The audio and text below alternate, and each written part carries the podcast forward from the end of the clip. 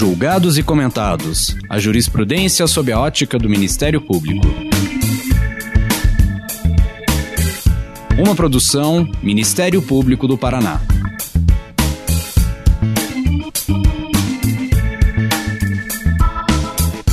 Olá, estamos começando mais um episódio do Julgados e Comentados. Eu sou Eduardo Cambi e hoje abordaremos o tema da proteção da vítima pelo Ministério Público. Para tanto, contamos com a participação de Antônio Suxberger, promotor de justiça do Ministério Público do Distrito Federal e Territórios e membro auxiliar da Comissão do Sistema Prisional, Controle Externo da Atividade Policial e Segurança Pública do Conselho Nacional do Ministério Público. Lembramos que esse episódio foi gravado à distância em respeito às medidas de distanciamento social devido à pandemia da Covid-19. Antônio, muito obrigado por aceitar o convite, por ser sempre muito bem-vindo nos, nos, canais do Ministério Público do Paraná. Gostaria que você se apresentasse, contasse um pouco da tua trajetória profissional e acadêmica. Cambi, muito obrigado. Uma saudação especial a todos que nos ouvem. Para mim, uma alegria estar participando do seu podcast. Eu acho, sou fã, eu, eu sou ouvinte, em primeiro lugar, e estou muito feliz de tomar parte aqui desse projeto. É, meu nome é Antônio Suxberger, eu sou, sou de Brasília, né? Vou dar até minha idade, hein? Depois você corta aí, viu, Cambi? Não conta para ninguém, né? Estou brincando. Sou casado, tenho 43 anos, sou pai de duas crianças e sou promotor de justiça aqui no Distrito Federal. Sou promotor desde 2003. Antes de ser promotor, eu passei por alguns cargos públicos, fui defensor público federal, fui defensor no DF, fui analista do MPU, trabalhei na época na PGR, fui analista judiciário do tribunal daqui, fui advogado, enfim, passei por algumas carreiras antes de ingressar no Ministério Público, que era a minha pretensão. Fiz mestrado aqui em Brasília, na UNB, depois fui fazer um doutorado na Universidade Pablo de Olavide, na Espanha, é, sou professor da Escola do Ministério Público aqui do Distrito Federal, da Escola do MPU, igualmente, e desde 2014 eu integro o quadro permanente dos professores do, do programa de mestrado e doutorado do Uniceub. Então, como você, né, como vários colegas aí, vou, vou, vou equilibrando aqui a atividade acadêmica com o trabalho do Ministério Público. Desde 2017, estou como membro auxiliar lá na Comissão do Sistema Prisional, Controle Externo da Atividade Policial e segurança pública, que tem esse nome enorme, só não é maior do que os desafios que a gente enfrenta lá. E, enfim, é, essa temática da vítima aí é uma temática que sempre apareceu no radar das minhas preocupações, das minhas angústias, dos estudos, e fico muito feliz de estar aqui com vocês hoje comentando sobre isso. Vamos começar, Suxberg, falando sobre vitimologia e vitimização. Qual é a diferença entre vitimologia e vitimização? E quem são essas vítimas que o Ministério Público e o sistema de justiça precisam ter um olhar diferenciado? Bacana essa pergunta, porque o que acontece é geralmente esse tema ele é relegado a um, a um espaço um pouco obscuro da criminologia de uma maneira geral, né? A, a, ideia da vitimologia ela se refere à projeção da vítima em alguns estudos. É, no Brasil temos uma produção relativamente tímida nesse campo. E, e, de uma maneira geral, a vitimologia ela acaba se projetando ao longo dos anos em diversas gerações. Uma primeira geração, por exemplo, que ainda se dava nos anos 40 e vai até a década de 50, que se ocupava de teorias que precipitavam a vítima, ou seja, entendiam uma relação de ofensor e vítima. Só curiosidade, Câmbio, a gente tem quatro gerações de estudos da vitimologia, que são alguns autores que já enxergam cinco gerações.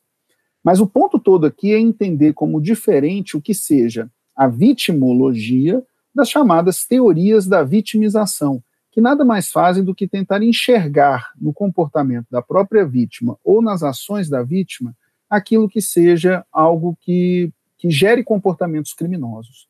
A nossa preocupação, de maneira mais detida, quando falamos da ação do Ministério Público na persecução penal, funcionamento do sistema de justiça, ela se dá propriamente no campo da vitimização, ou seja, é, é a condição da vítima diante da prática de uma infração penal.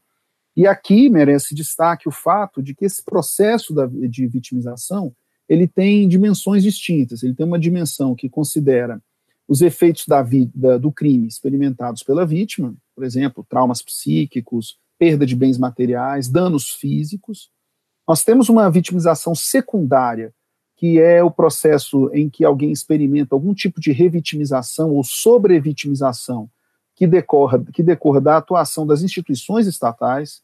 Para poder você dar um exemplo simples aqui para nós, imagine você vítima de um crime indo buscar instância policial ou sistema de justiça e não recebendo um tratamento adequado ou um acolhimento adequado. E o campo mais recente da vitimização é a chamada vitimização terciária, que, que é o isolamento experimentado pela vítima, que muitas vezes a sociedade lhe impõe, porque, pasme, não só o criminoso sofre um processo de estigmatização, mas muitas vezes também a vítima. É, é, é curioso isso, eu até chamo aqui os nossos ouvintes a pensarem em crimes que tiveram muito rumor, muita atenção midiática, é, Pensem vocês também se em algum momento não se criou algum tipo de rótulo ou estigmatização para as vítimas desses crimes. Né? Então, é, é, são essas aí as distinções básicas que vão versar sobre esses temas. É bom lembrar a diferença até para a gente saber em que espaço que se encontra aqui a nossa preocupação de atuação do Estado e do Ministério Público. Né? Tradicionalmente, a vítima é vista como um meio de prova e não vai-se muito além disso. Entretanto, existe um projeto de lei no Senado, o 65-2016, que procura discutir um ato nacional dos direitos das vítimas de crimes e alterar o Código de Processo Penal. Nós sabemos que as instituições têm que se preocupar com isso. O, um dos objetivos do desenvolvimento sustentável da ONU, o objetivo 16, 16.6, é desenvolver instituições eficazes, transparentes, em todos os níveis, para que se tenha paz, justiça, é, como compromissos permanentes. Há uma série de diretivas internacionais que tratam dessa matéria, então vamos tentar trazer esse tema mais perto desse contexto internacional e nesse contexto é, normativo, para que a gente possa fazer avançar essa questão aqui no Brasil. É, é, bem lembrado. O que, que acontece? Né? A, a, a, questão penal ela passa a ser uma questão de Estado, e isso evidencia uma evolução, ainda que experimentada ou historicizada por um momento estranho, em que ainda confundíamos o crime com o pecado, em que você tinha um sistema de prova tarifado, juízos de Deus, as chamadas ordalhas. Eu estou me referindo aqui ao modelo inquisitivo de processo penal. Mas há um ponto aqui destacado, que é o reconhecimento de que a questão penal passa a ser uma questão de Estado. E, e aqui o ponto. Se a questão penal passa a ser uma questão de Estado, é importante que o Estado se faça parte para poder titularizar a persecução penal em juízo. Aliás, eu acabei de explicar aqui com outras palavras o que faz o Ministério Público, não é verdade?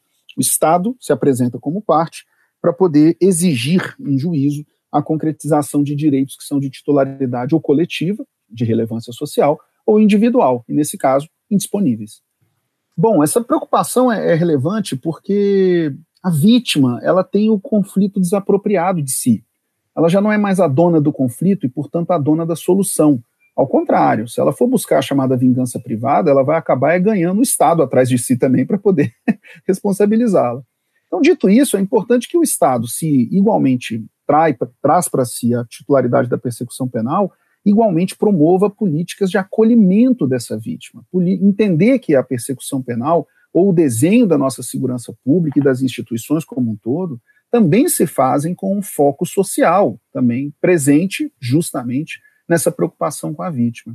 Os ODS, Cambi, que são os, os, os objetivos né, até 2030, que o Brasil igualmente assumiu como, como seus, né, as metas do objetivo 16, como você bem lembrou, é, é, fala de instituições mais eficazes e especificamente o, o, o 16.1, que é o ponto de abertura do item 16 dos objetivos, ele fala que um, da, um dos objetivos até 2030 da agenda 2030 para o mundo é reduzir significativamente todas as formas de violência e as taxas de mortalidade relacionadas em todos os lugares. Então veja que a primeira palavra de, de eficácia de funcionamento das instituições é uma palavra dirigida a quê? uma palavra de atenção e acolhimento às pessoas que se encontram sob proteção da lei ou deveriam se encontrar sob proteção da lei. É disso que nós estamos falando. Eu, eu, eu indicaria aqui para você que a gente tem um déficit, do ponto de vista internacional, de não problematizar devidamente um postulado que aparece de maneira muito forte no âmbito internacional, que é o, o postulado da, da igual proteção diante da lei, the equal protection, né, que se coloca diante da lei, para usar a expressão lá tão tradicional é, quando estudamos o direito internacional. E, e, essa proteção igual diante da lei talvez seja um dos pontos de maior preocupação quando falamos de atenção à vítima. Atuamos mal, precisamos melhorar. E aí eu acho que a visibilidade desse tema ajuda bastante para que iniciativas bem-sucedidas ocorram nesse campo.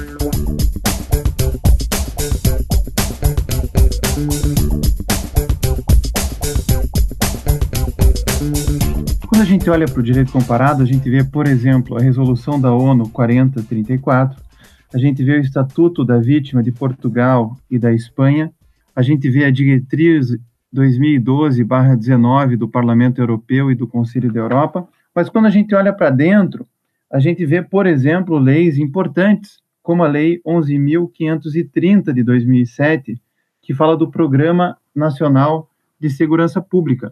E essa lei é muito interessante porque lá no artigo 3 inciso 1 diz lá, são diretrizes do PRONASSE, promoção dos direitos humanos, intensificando uma cultura de paz e de apoio ao desarmamento e combate sistemático aos preconceitos de gênero, étnico, racial, geracional, de orientação sexual e de diversidade eh, cultural. Então, diante dessa perspectiva, primeiro, é, a gente vive num mundo muito polarizado, não é, Sutzberg? Ou você é abolicionista ou você é punitivista. Né? É, eu gostaria que você fizesse essa interseccionalidade entre direito fundamental, segurança pública e direitos humanos. E procurasse explorar um pouco essa questão de vítimas especialmente vulneráveis, que é uma preocupação da lei do PRONASSE e que também deve ser é, uma forma de atuação do Ministério Público. É, é, muito bem lembrado. Essa lei de 2007, ela foi o principal diploma legal de desenho de todas as ações, é, programas, planos na temática de segurança pública.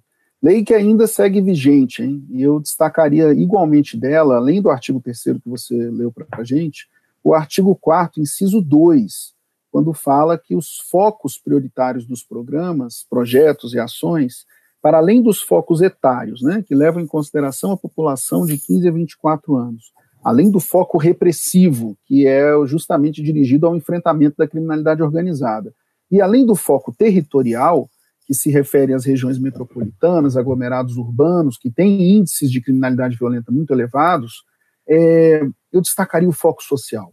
E a lei fala de que você precisa ter atuação e atenção é, com o foco social, que diz respeito a quê? Jovens e adolescentes que são egressos do sistema prisional ou em situação de moradores de rua, famílias expostas à violência urbana, mulheres em situação de violência, e aqui deixo por último, mas não porque menor de menor destaque, vítimas da criminalidade. Esse foco social é o que marca justamente um conceito tão complexo como o de segurança. A segurança aparece no nosso texto constitucional como direito fundamental, está né, tá lá no artigo 5 caput da nossa Constituição, mas igualmente aparece como dever e responsabilidade de todos, em todas as esferas do nosso pacto federativo, me refiro ao caput do artigo 147, 144, perdão.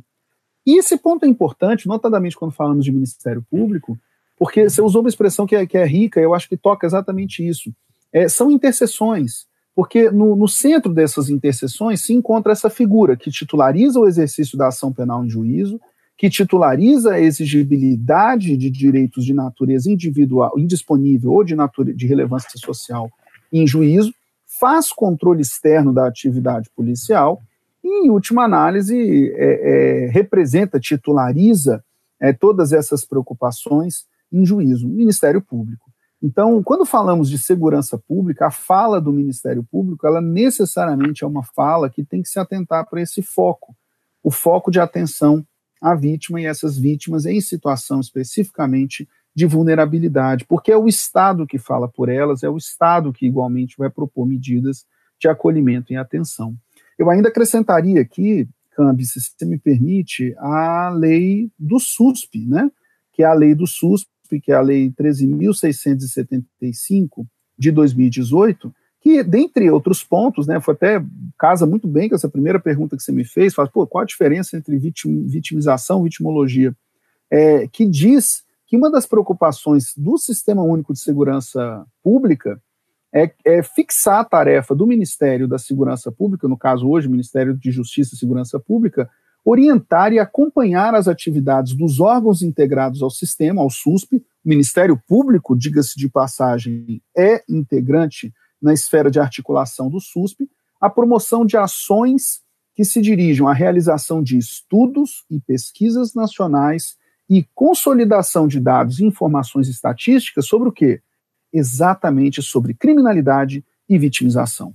É um binômio que pode se afastar. A gente não pode simplesmente visualizar o crime, a gente igualmente tem que enxergar onde se encontra o ponto de vitimização para que nós possamos compreender que a temática de enfrentamento da criminalidade se faz com foco repressivo? Sim, mas não se faz apenas com foco repressivo. É preciso conjugar igualmente ações que toquem esses focos que eu mencionei, e no caso da vítima, o necessário, a necessária atenção ao foco social.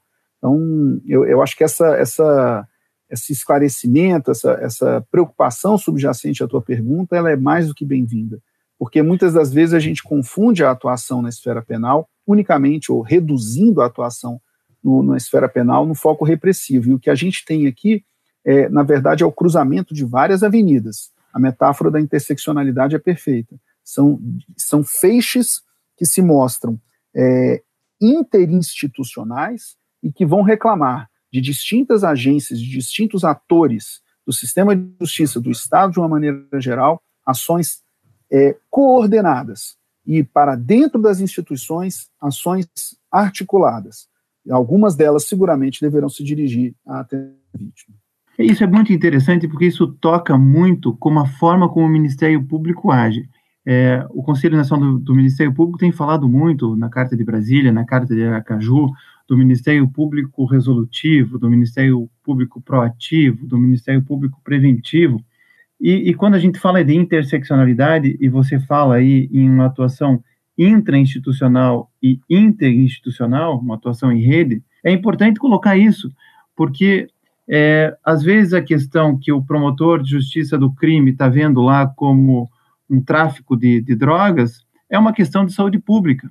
Né? Então, como, como incrementar a atuação do Ministério Público de modo a termos essa interseccionalidade como uma forma também de organização da instituição e de uma melhor prestação de serviço à comunidade? É, eu acho que esse ponto de compreender o que, que sejam essas distintas dimensões de atuação da instituição é um, é um ponto que merece a nossa reflexão. Né? É, se eu pudesse fazer um jogo de palavras aqui, eu colocaria para você que o ponto de interseção do Ministério Público se encontra numa dimensão que enxergue, de um lado, um escopo mais amplo, um, um, um continente, que são as chamadas políticas públicas de segurança, e quando eu falo segurança, dentre as projeções de segurança está a tal da segurança pública que se refere à criminalidade e outras questões. Mas, igualmente, quando eu falo de segurança, é um conceito que precisa ser compreendido, inclusive no aspecto internacional, como uma projeção de desenvolvimento. Então, todas as ações do Ministério Público que se dirigem, por exemplo, à segurança alimentar, segurança econômica, sanitária, pessoal, comunitária, ambiental, política, são ações de segurança embora elas não, não, não toquem todas a segurança pública, elas vão se tocar com a ideia de desenvolvimento humano. Agora, dentro da temática mais estrita, para além das políticas públicas de segurança, podemos nominar isso de maneira mais estrita, mais focada, digamos assim, as políticas de segurança pública. Essas sim, elas são destinadas à prevenção, ao controle, à repressão da criminalidade, mas também com políticas sociais e ações de proteção às vítimas. E aqui entram os chamados focos que eu tinha mencionado, como o foco etário, o foco social, o foco territorial, o foco repressivo. Quando a gente fala isso de Ministério Público, Cambi, isso aí é fundamental, de fundamental compreensão. A atuação do Ministério Público na área de saúde é uma atuação de segurança. A atuação do Ministério Público na área da educação, né, fomentando políticas públicas, a exigindo, é, é, induzindo, é uma, uma atuação de segurança. Porque o promotor criminal, ele é responsável, em grande medida, pelo foco repressivo, mas sozinho ele não trabalha em relação às demais dimensões de segurança e tampouco em relação aos demais, os demais focos de segurança pública. Então, é, é importante entender isso, porque o, o, desafio que advém disso, né, ou seja, a consequência dessa compreensão, é a gente começar a refletir o seguinte: dentro da modelagem institucional do Ministério Público e da atuação do Estado como um todo, onde é que se encontra as ações de atenção, acolhida, preocupação de uma maneira geral com a vítima da criminalidade? E a gente vai perceber que, que o eixo de construção dessa resposta, ele está, por exemplo, nos serviços de atenção psicossocial, ele está, por exemplo, no respeito que nós tenhamos, inclusive na condução do próprio processo crime, no direito à informação, na preocupação de se trabalhar plataformas para reparar danos, para induzir práticas de caráter restaurativo. Ou seja, o ponto aqui, se eu tivesse conversando com um grupo de adolescentes é que a gente precisa abrir a nossa cabeça para o tema e que em grande medida muitas vezes a gente o trata como se houvesse uma, uma preocupação é, mononuclear, como se eu estivesse enxergando a preocupação do tema unicamente com o viés repressivo. E isso não é verdade. Se eu for reducionista, eu nem repressivo consigo ser. Eu só consigo ser efetivo na repressão se eu abarcar na minha atuação as ações igualmente de atenção social. Você falou de adolescente, então isso me remete ao guia prático de atuação do Ministério Público na proteção e amparo às vítimas de criminalidade, que você ajudou a escrever no Conselho Nacional do Ministério Público, que toca muito na questão de medidas de avaliação individual das vítimas para determinar as suas necessidades especiais de proteção. E eh, eu lembro que recentemente a Lei 13.431 de 2017 fala em depoimento especial, por exemplo, de crianças e adolescentes vítimas de violência, eh, evitando que elas sejam eh, revitimizadas pelo próprio processo penal, pelo, pela própria investigação criminal. Então, seria essa percepção, essa sensibilidade que o promotor de justiça tem que ter para não tornar o processo algo ainda mais pesado do que ele já é? É, é, é perfeito. Né? lembrança aí, ela casa exatamente com o que eu falava no começo do nosso bate-papo aqui, a respeito do que são as projeções de vitimização primária, secundária e terciária. A, a lei do depoimento especial, que é a bem lembrada a Lei 13.431 de 2017, ela diz no seu artigo 9 o seguinte: vou ler. A criança ou adolescente será resguardado de qualquer contato, ainda que visual, com o suposto autor ou acusado, ou com outra pessoa que represente ameaça, coação ou constrangimento. E, e, e esse dispositivo, Cambi, é, como, ele é, como ele é oportuno, como ele veio em boa hora? É, nós tínhamos, quando muito, uma previsão é, é simplista do artigo 217 do Código de Processo Penal, que falava das limitações de presença do próprio acusado no ambiente da audiência, para como medida, veja só, não de atenção e preocupação com a vítima, mas de eventual preocupação na indicação que as declarações dessa pessoa não fossem espelho da verdade. Né? Aqui não, aqui nós temos uma preocupação normativa de vitimização secundária, de evitar essa chamada sobrevitimização ou revitimização. Né? A vítima, toda vez que chamada a narrar o que experimentou por ocasião da prática criminosa, especialmente nos casos de criminalidade violenta ou de fragilidade psíquica e emocional da vítima, como é o caso de crianças e adolescentes, ela invariavelmente revive aquele momento. E aí a pergunta que se coloca é: no curso de um processo criminal comum, quantas vezes essa pessoa é perguntada e questionada e perquirida e, e há dúvidas sobre o que ela fala e, e, e não se dá credibilidade muitas vezes a ela? Quantas vezes ela precisa passar por essa situação. E mais, em ambientes que não sejam exatamente adequados para tanto, ou de maneira que não atenda a essa preocupação de cuidado com a pessoa já vitimizada pela prática criminosa. Então, esses aspectos são aspectos fundamentais, porque é preciso que nós construamos uma institucionalidade do processo penal que, ok, de um lado, não abramos mão disso, é preciso respeitar direitos e garantias fundamentais do acusado que ali figura diante do Estado que realiza a imputação. Perfeito. Mas, de outro lado, igualmente é preciso que o Estado se entenda como uno, né? ou seja, o Estado que presta a justiça, ele igualmente é o Estado que faz as políticas de acolhimento social, é aquele Estado que presta o serviço público essencial, e isso necessariamente tem que caminhar para e passo, simultâneo, com o acolhimento, com a atenção, com o respeito que essa pessoa, dependente de um sistema de justiça, dá resposta que minimamente traga é, essa, essa coisa da superação do evento traumático por em si, que é a experimentar a prática criminosa.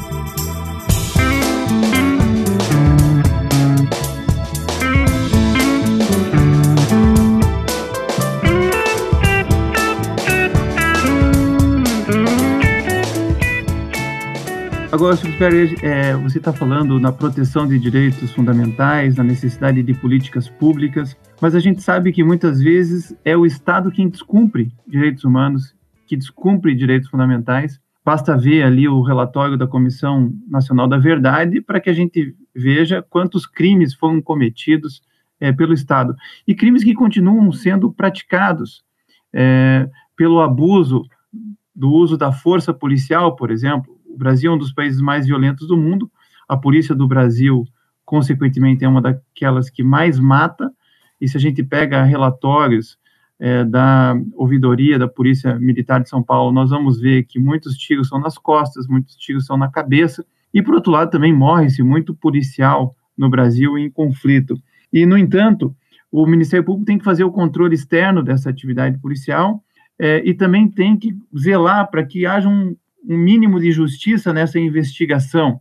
Muitas vezes há um inquérito policial militar e essa vítima é, ou parentes da vítima são ouvidas na própria instituição militar. Em que, em que maneira o Ministério Público pode se colocar nessa intersecção para que esse controle externo se efetive e para que essa questão das, uh, dos crimes violentos sejam minimizados, especialmente quando o Estado é protagonista dessa criminalidade.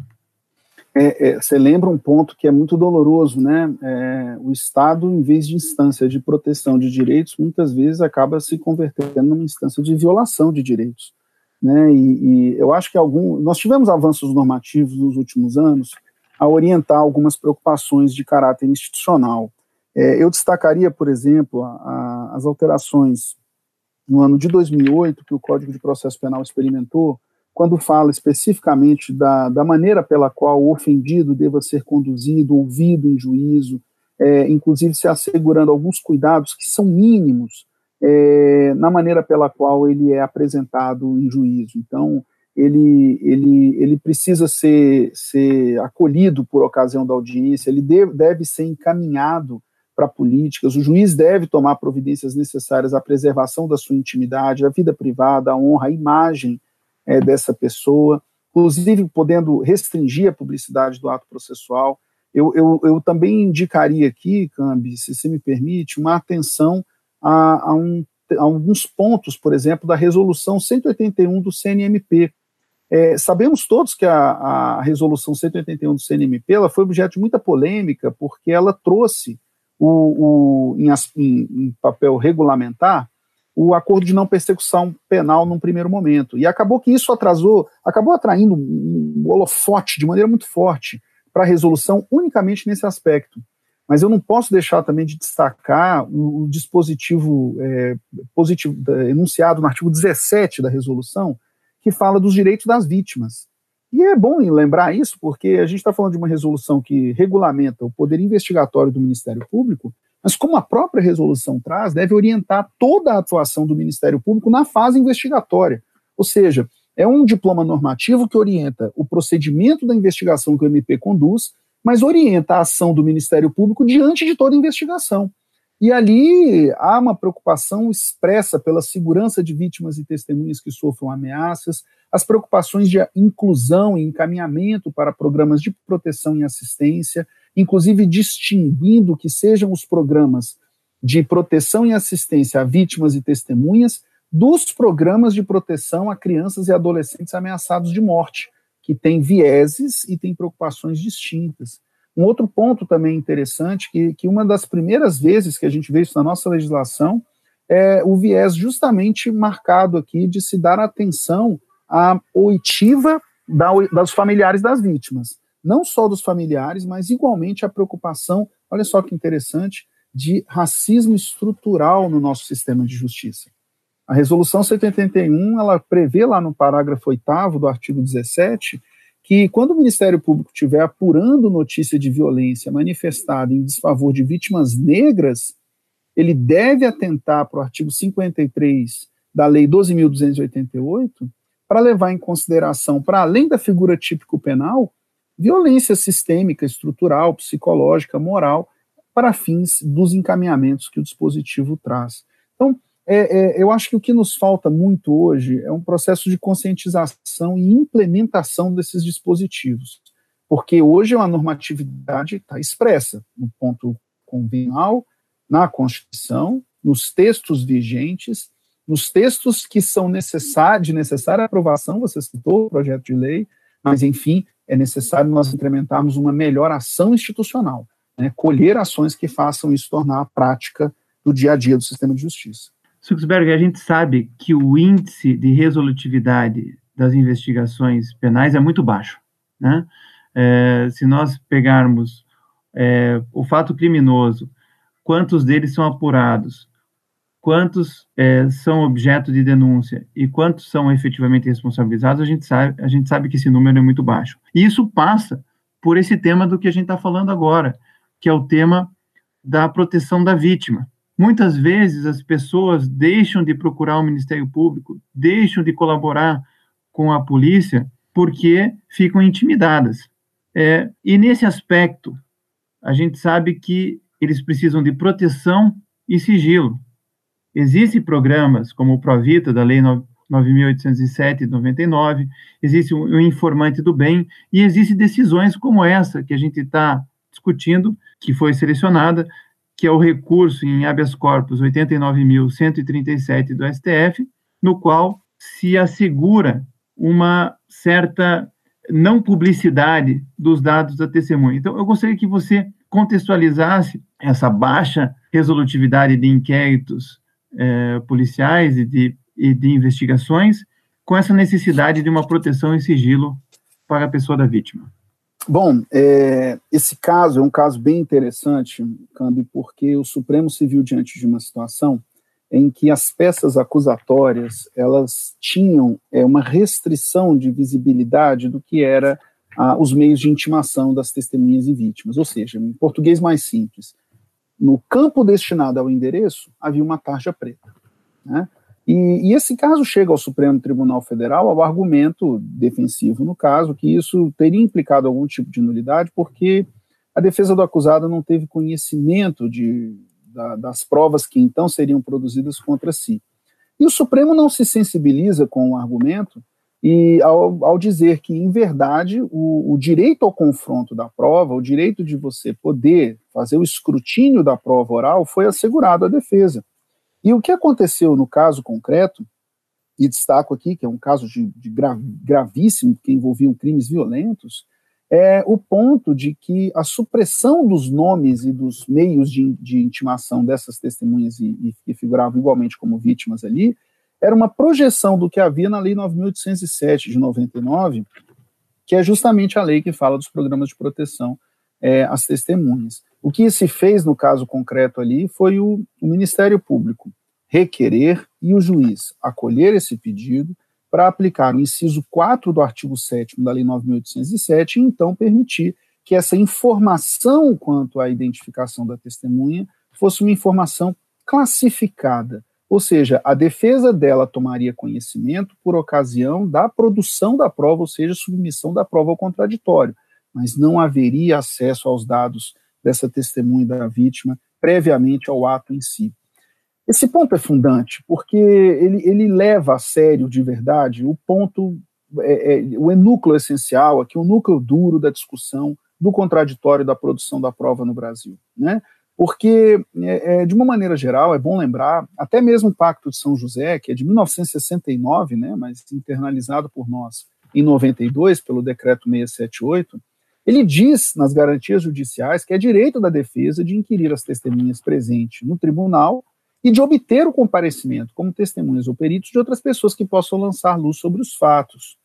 No entanto, quando a gente vai analisar a maneira pela qual a própria Corte Interamericana de Direitos Humanos dá concreção a esse preceito convencional, a gente vai encontrar em alguns casos, por exemplo, no caso Norim Catrimã e outros versus Chile, a preocupação maior de que você atenda igualmente o dever estatal de garantir os direitos à vida, à integridade, à liberdade, à segurança pessoais de quem declara no processo.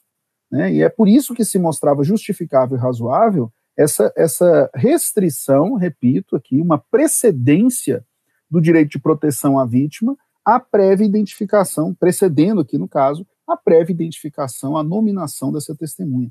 Mas no ponto aqui que aconteceu de modo relevante para, e parece determinante, é que a reserva dessa identidade ela não implicou a, a violação do direito de confronto.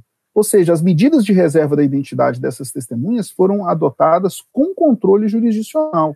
E, na sequência, o que se interessa para a atividade defensiva, que é conceder à defesa uma ampla oportunidade de perquirir a prova, isso lhe foi assegurado, ainda que até o momento último se tivesse preservado a identidade dessa testemunha. Essa, essa, esse ponto, que também aparece em outros julgados, eu, eu cito aqui para quem tiver curiosidade, o caso Podio Rivera e outros versus Peru, de 2016, ele, ele, ele também vai ter importância, sabe onde? Num outro tema que é recente no Brasil, que foi a alteração pela nominada lei anticrime, né, a lei 13.964, do final de 2019, a respeito da figura do informante, a quem também se lhe assegura a, a não identificação. Né? Então, quando a gente lê os julgados da, do Tribunal Europeu de Direitos Humanos, aqui, em lugar do artigo 8, eles têm um preceito assemelhado no artigo 6 da Convenção Europeia. E, e, e, casos como, por exemplo, Kostovski versus Países Baixos, né, o, o, que é um caso de 1989, a orientação é exatamente a mesma. Então, nós tomamos providência, devemos tomar providências de acautelamento dos dados de intimação, leia-se, né, os endereços, ou mesmo nos casos mais extremados de identificação das testemunhas, de maneira a que se assegure apenas no momento último de produção dessas provas em juízo a, a, a, o núcleo do contraditório, que é o direito ao confronto.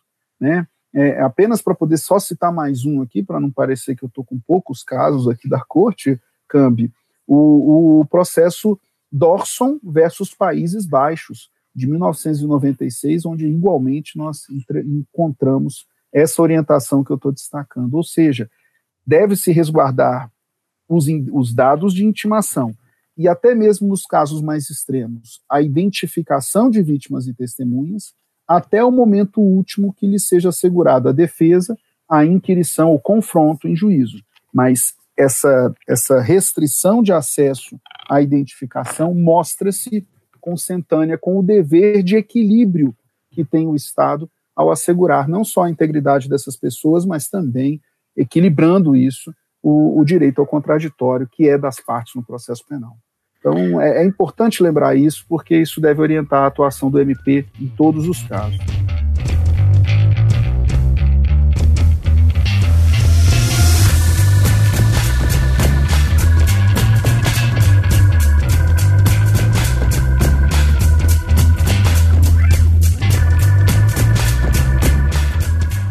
É, tem também a questão da reparação dos danos, né, que é um tema que, embora já temos já uma jurisprudência bastante corrente nisso, né, é, e que tem restringido a necessidade do Ministério Público já na denúncia, já fazer o pedido e já instruir esse pedido com é, elementos de prova. Como é que você vê essa jurisprudência e de que modo isso pode prejudicar a defesa dos interesses da vítima no processo penal?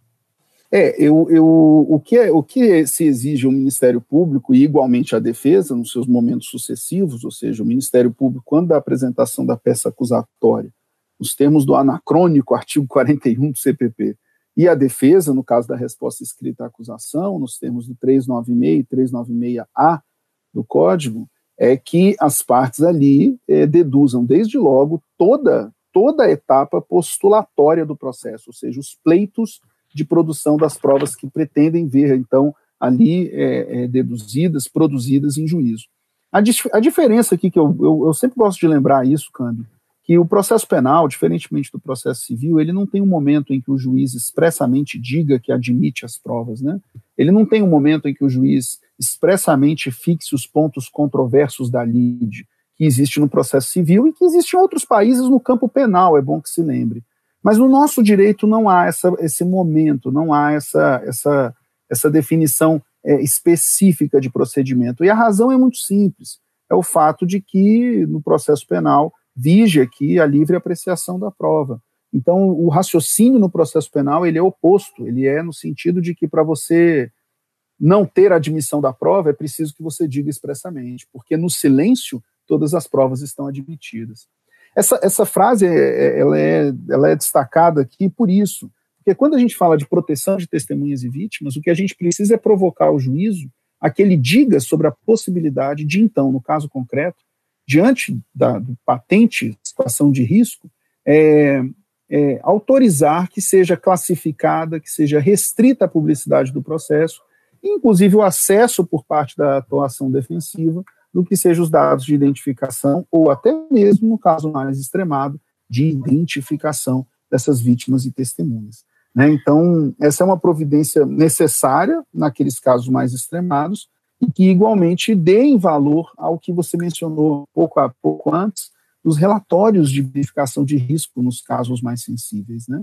Isso tem que orientar igualmente a atuação das partes e a orientação jurisdicional no processo. Sem desconhecer que muitas vezes a jurisprudência favorece, né? Por exemplo, a orientação do STJ, no recurso especial 1.643.051 do Mato Grosso do Sul, que diz que há um dano em ré ipsa nos crimes de violência doméstica presumindo-se o dano moral em decorrência da infração penal. Tem isso também, não é? Que o Ministério Público às vezes esquece disso também. Exatamente. Eu, eu particularmente acho esse, esse quatro, o artigo 387, inciso 4 do CPP, que foi uma alteração promovida em 2008, né, que estabelece a possibilidade do juiz, na sentença condenatória, já antecipar o valor de indenização à vítima, eu acho esse artigo, vou fazer uma crítica aqui, câmbio mais respeitosa, mas eu acho esse artigo muito maltratado pela jurisprudência, especialmente dos tribunais superiores.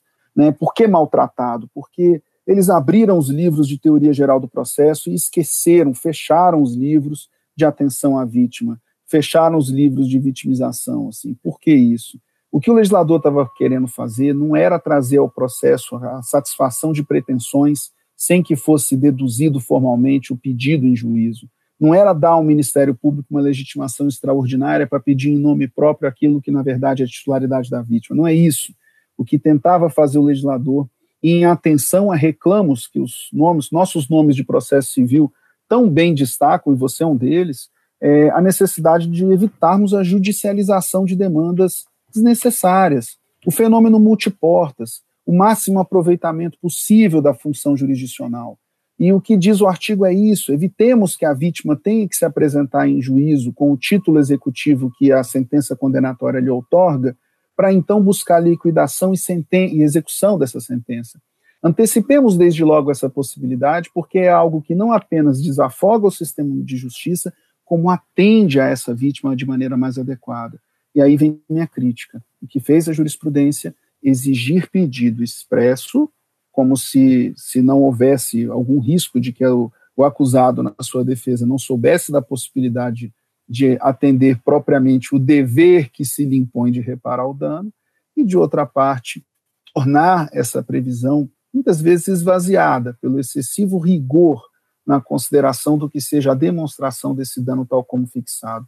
Decisões como essa que você menciona, do, da, da, consideração do dano in re ipsa, ou seja, decorrente do ilícito em si, é, representa um avanço, mas, nossa, que artigo maltratado, hein? Veja que é, é, é, tão perceptível isso, e aí vem, de maneira alvissareira aqui, alterações subsequentes, como a do acordo de não persecução penal. Em última análise, nada mais é do que uma possibilidade de atenção à vítima de plano, de imediato, e aí, com isso, evitando aqui o ajuizamento de uma ação penal sempre que se tiver como possível o atendimento a razões de justiça, prevenção de outros crimes, responsabilização desse investigado e, enfim, atenção à vítima. Para que formalizar uma demanda judicial se nós conseguimos, conseguimos atender tudo isso por meio de um acordo? Essa é a premissa do ANPP e eu acho que ele atende bem, se bem manejado, o interesse da vítima. Para terminarmos, Suxberg, é, temos que ter em mente também que o, delito ele ofende vítimas concretas, mas a sociedade como um todo. E a gente sabe que a justiça reparatória, embora necessária, ela não cumpre todos os seus propósitos. Afinal de contas, a pena não previne adequadamente, não é, retribui adequadamente, nem ressocializa adequadamente. E daí surge um outro conceito, que é da justiça restaurativa, que, embora seja uma justiça suplementar, ela também toca na posição da vítima e na sua relação com o agressor e na necessidade de reestabelecimento dos laços sociais. Como é que você vê a justiça restaurativa na perspectiva da vítima e da sociedade? Eu, eu acho, Cambi, essa sua pergunta é fundante, tá? Porque a gente precisa conversar mais com os criminólogos, né? esse é o ponto. Nosso direito penal ele tem uma tradição quase escolástica, sabe? Ele, ele bebe muito de uma tradição liberal. Isso não é um defeito, não, tá? Mas isso acaba fazendo com que nós tratemos com rigor ou com o desejado rigor apenas aqueles crimes que nós reputemos como de violência contra a pessoa. E o que, na verdade, nós temos muitas vezes são crimes de uma excepcional danosidade social. Né, o que os criminólogos hoje mais contemporâneos têm chamado de social harm, o dano social causado pelo crime. Que, diga-se de passagem, alguns nomes mais recentes, como eu destacaria aqui, Inaki Rivera Beiras, no Brasil, uma colega minha muito querida, chamada Marina Quezado, é, tem produzido nesse sentido, é, para destacar que hoje a gente precisa abrir os olhos para a chamada zemiologia. O que é a zemiologia?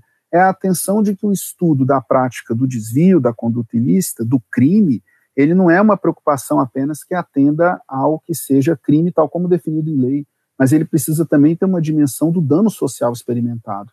E aí vem o ponto aqui, eu, não estou fazendo heurística, eu não estou fazendo esforço argumentativo, eu estou tratando de maneira séria o que tem que ser tratado de modo sério.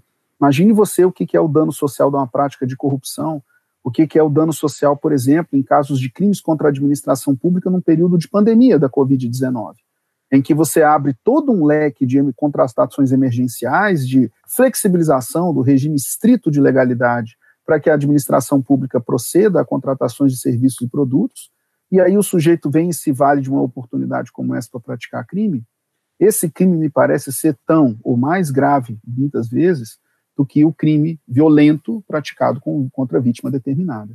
Então, a, a, consideração da vítima, ela igualmente se dá em relação a isso. Ou, ou, se dirá que as vítimas de Brumadinho, por exemplo, serão apenas aquelas soterradas. Ou se dirá, por exemplo, que a vítima da, do vazamento de petróleo que experimentamos na virada do ano passado serão apenas aquelas que se sujaram e se contaminaram com o petróleo. A danosidade social experimentada pelos crimes, igualmente, é uma dimensão que tem que ser muito bem aquilatada quando falamos não só da modelagem institucional das, do, do sistema de justiça, mas também das consequências que o sistema de justiça deve considerar na hora de produzir suas respostas. Então, é, é, é, é acho que fechamos bem assim, porque começamos falando de vítimas individualizadas, de vítimas consideradas a partir dos danos experimentados pessoal e diretamente pelo crime. Falamos da, da vitimização secundária, que são os perigos de que, quando submetidas ao sistema de justiça, essas vítimas, em lugar de acolhidas, sejam, em verdade, mais uma vez vitimizadas. E, e destacamos ainda uma preocupação fundante. De que vítima estamos falando?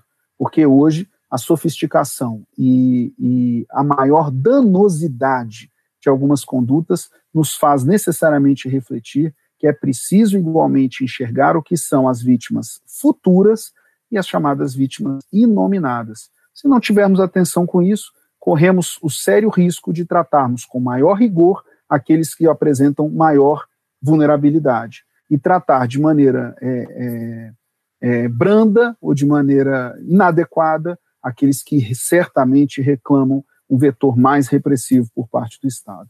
Acho que essa é a preocupação maior. Muito bem, Suxberg. Quero te agradecer por essa oportunidade de estar conversando com o podcast Julgados e Comentados. Você é sempre muito bem-vindo nas iniciativas do Ministério Público do Paraná. Muito obrigado. Sou eu que agradeço, sou fã de vocês aí, eu sempre faço questão de destacar isso. Tenho amigos muito queridos aí no Ministério Público do Paraná e para mim é uma alegria. Parabéns pelo podcast, viu, Cambi? É um conteúdo sensacional. Parabéns para toda a equipe que cuida desse trabalho maravilhoso e que venham outras conversas tão boas quanto essa. Muito obrigado. Não se esqueça de curtir ou se inscrever em nossas redes sociais e assinar nosso podcast no aplicativo de sua preferência. Você também pode participar da elaboração dos julgados e comentados. Para sugerir um tema, encaminhar dúvidas ou comentários, envie para a gente no e-mail julgados e comentados mppr.mp.br ou pelas nossas redes sociais. Muito obrigado e até a próxima! Uma produção Ministério Público do Paraná.